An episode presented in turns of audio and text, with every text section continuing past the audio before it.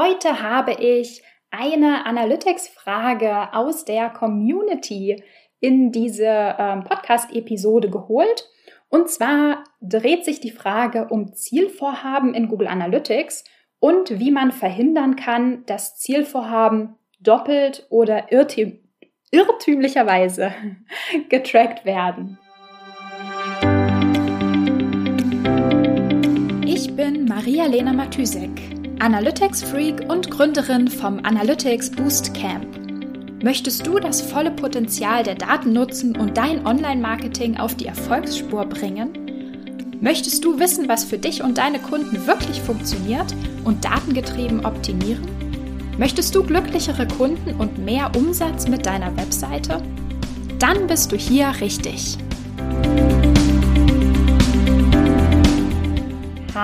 Hallo und herzlich willkommen zu einer neuen Episode hier in der Analytics Sprechstunde. Wie versprochen hole ich ähm, heute eine Analytics Frage aus der Community sozusagen in den Podcast und ja, ähm, da will ich auch nicht lange drum herum reden. Los geht's. Und zwar hat äh, Felix mich gefragt, ich fände es sehr hilfreich, wenn du mal zum Thema Zielvorhaben auf Probleme beim Verwenden von Zielseiten eingehen würdest. Ähm, bevor ich die Frage weiterlese, die geht nämlich noch ein ganzes Stück weiter, ähm, vielleicht ein kurzer Einschub und ein bisschen mehr Kontext für alle. Und zwar, die Funktion Zielvorhaben anlegen in Google Analytics dient dazu, sozusagen ähm, Analytics und damit auch allen Reports in Google Analytics mitzuteilen, auf was du eigentlich optimieren möchtest. Also ich sag mal, ähm, welche Metrik möchtest du in den Mittelpunkt deiner Analysen stellen? Also zum Beispiel Sign-ups oder Produktverkäufe. Ähm, das heißt, wenn du, wenn du dann zum Beispiel Produktverkauf als Zielvorhaben hinterlegt hast, kannst du am Ende in den Akquisitionsreports sehen, welche Marketingaktivitäten, welche Kampagnen, welche Kanäle am erfolgreichsten waren. Soll, also soll heißen, welche Kanäle, welche Kampagnen die meisten Conversions, also Produktverkäufe, ähm, gebracht haben. Das ist wirklich, ich kann es nicht oft genug betonen, somit das wichtigste Feature in Google Analytics, weil wir natürlich nicht einfach nur irgendwas messen wollen und wir wollen unsere Marketingaktivitäten nicht darauf optimieren, wie viele Leute auf die Webseite gekommen sind, sondern immer die Frage beantworten, bringt das was? Was auch immer, Marketingaktivität, Kampagne, ähm, Landingpage, Funnelstruktur, keine Ahnung. Wir wollen immer wissen, bringt das was? Führt das sozusagen zum Ziel? Und ähm, genau, wenn du Google Analytics mitteilen willst, was das Ziel ist oder was du als Ziel zählen möchtest, hast du praktisch zwei Optionen. Also äh, eigentlich hast du noch mehr Optionen, aber die anderen sind meiner Meinung nach irrelevant. die wichtigsten sind zwei Optionen. Und zwar ist die erste Option, Du hinterlegst ein Event, also praktisch ein Ereignis, das du getrackt hast. Ähm, ja, zum Beispiel ein Buttonklick oder ähm, ein Event wie Formula abgesendet, zum Beispiel. Oder die zweite Option ist, du hinterlegst eine Seite. Das ist auch das, was äh, Felix mit seiner Frage meinte, Zielseite. Also du hinterlegst sozusagen eine URL und immer wenn diese Seite dann aufgerufen wird, also wenn ein Pageview generiert wird und getrackt wird, zählt Google Analytics das als Erfolg. Das macht auch wirklich total Sinn, zum Beispiel für, ähm, keine Ahnung, so Dankeschön-Seiten nach einem Sign-up. Das heißt, immer wenn der Nutzer oder die Nutzerin sozusagen diese Seite aufruft, bedeutet das ja auch, dass er oder sie praktisch das Sign-up vorher auch gemacht hat, weil sonst würde er logischerweise diese Danke-Seite nicht sehen. Ähm, das Wichtige, was du hier auf jeden Fall wissen musst, ist, das Zielvorhaben in Google Analytics nicht getrackt werden. Also Zielvorhaben und Ziele in Google Analytics sind keine Datenpunkte. Sozusagen, also es sind keine Datenpunkte oder Datenpakete mit der Info, hier, hallo, ich bin ein Zielvorhaben, sondern es ist praktisch, ähm, ja, sondern Zielvorhaben sind sozusagen nur die Label, die Google Analytics auf alles äh, draufpappt, sozusagen draufklebt, was der Definition entspricht, die du in diesen Settings hinterlegt hast. Also Page Views und Events werden praktisch ganz regulär getrackt, werden ganz regulär in der Datenbank in Google Analytics gespeichert und erst dann checkt Google Analytics praktisch, ob irgendwas in dieser Datenbank der Zieldefinition entspricht, also ob es da praktisch ein Match gibt zwischen dem, was wir als Zielvorhaben definiert haben und dem, was gerade in der Datenbank eingelaufen ist und klebt dann sozusagen entsprechend dieses Label auf diese Information drauf, beziehungsweise klebt das Label auf die ganze Session drauf und sagt hier, check, Ziel erfüllt. So, das ist praktisch die Logik hinter dem Zielvorhaben. Okay, dann äh, weiter in der Frage. Wie verhindere ich, dass ein Ziel doppelt erfasst wird? Beispiel, der Nutzer beendet die Sitzung auf einer Danke-Seite, steigt dann aber wenige Tage später auf der Danke-Seite auch wieder ein, zum Beispiel, weil er die als Lesezeichen gespeichert hat. Wie kann ich es umsetzen, dass ein Ziel nicht auslöst, wenn der Nutzer zurück und vor navigiert, beziehungsweise wenn die Danke-Seite aufgerufen wird, weil sie zum Beispiel gespeichert wurde gibt es hier einen Tag Manager Hack. Ähm, ich fange mal von vorne an. Wie verhindere ich, dass ein Ziel doppelt erfasst wird?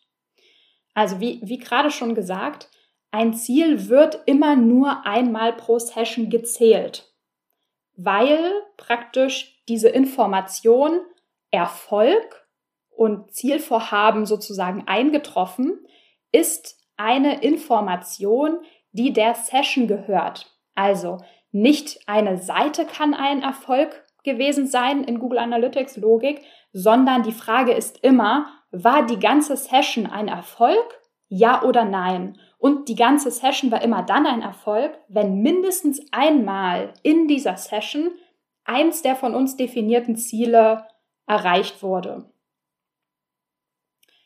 Das heißt praktisch, wenn der Nutzer in derselben Session vor und zurück navigiert, ist das wirklich komplett egal für das Zielvorhaben. Es wird sowieso nur einmal gezählt. Es ist sowieso nur relevant, ob es einmal in der Session stattgefunden hat.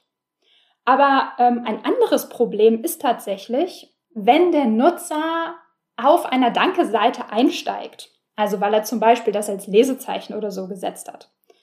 Ähm, ja, ich weiß nicht, ehrlich gesagt, ähm, ich denke, dass dieser Fall vielleicht eher selten auftaucht. Ich meine, wann bookmarkt man sich schon eine Danke-Seite? Aber, also grundsätzlich denke ich es wahrscheinlich nicht so oft, dass das vorkommt, aber es ist natürlich trotzdem nicht ausgeschlossen. Und ich weiß, dass es immer irgendwie, ähm, sag ich mal, einen Edge Case gibt. Also für manche Webseiten oder Content-Portale ähm, sind dann diese Cases, wo man sich denkt, okay, das, wann um Himmels Willen soll das passieren? Und es gibt immer die eine oder andere Webseite, wo das ständig vorkommt, weil das halt irgendwie einen Edge Case in der, in der Navigation ist oder halt in der, einfach in der Customer Journey da so funktioniert. Okay, also, was ich sagen will, ähm, es ist natürlich nicht komplett ausgeschlossen, dass das passiert. Und ähm, genau, es gibt sicher irgendwie Seiten, wo das auf jeden Fall ein größeres Problem auch ist. Das heißt, ähm, die einfachste Lösung dafür ist ähm, zum Beispiel für ein, ich sag mal, erfolgreich ausgefülltes Formular nicht den Seitenaufruf von der Dankeschön-Seite danach als Ziel zu tracken, sondern tatsächlich ähm, das erfolgreiche Absenden als Event zu tracken.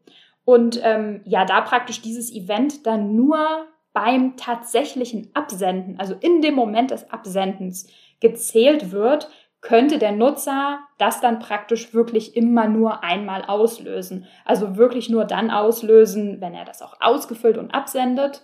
Und ähm, man riskiert so praktisch dann kein irrtümliches Auslösen.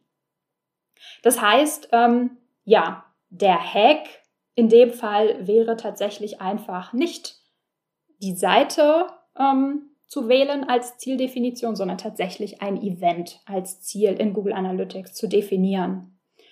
Ähm, ich überlege mal kurz, aber ja, ich glaube, einen anderen Hack sozusagen auf Google Tag Manager Seite gibt es da eigentlich nicht. Ähm, das Problem oder ich sage mal die Herausforderung dabei ist natürlich immer, dass diese ganzen Definitionen, also ähm, was ist eigentlich eine Session oder was bedeutet einmal pro Session, was passiert, also wann ist eine Seite die erste einer Session, wann ist eine Seite die letzte einer Session, also all das, was praktisch für diese Fragestellung relevant wäre, ähm, das passiert alles komplett auf Google Analytics Seite. Und der Google Tag Manager hat damit wirklich gar nichts am Hut. Der Tag Manager sendet einfach nur stupide Daten, sag ich mal. wirklich komplett hier, zack, zack, zack, alles in, in, äh, in die Analytics-Datenbank.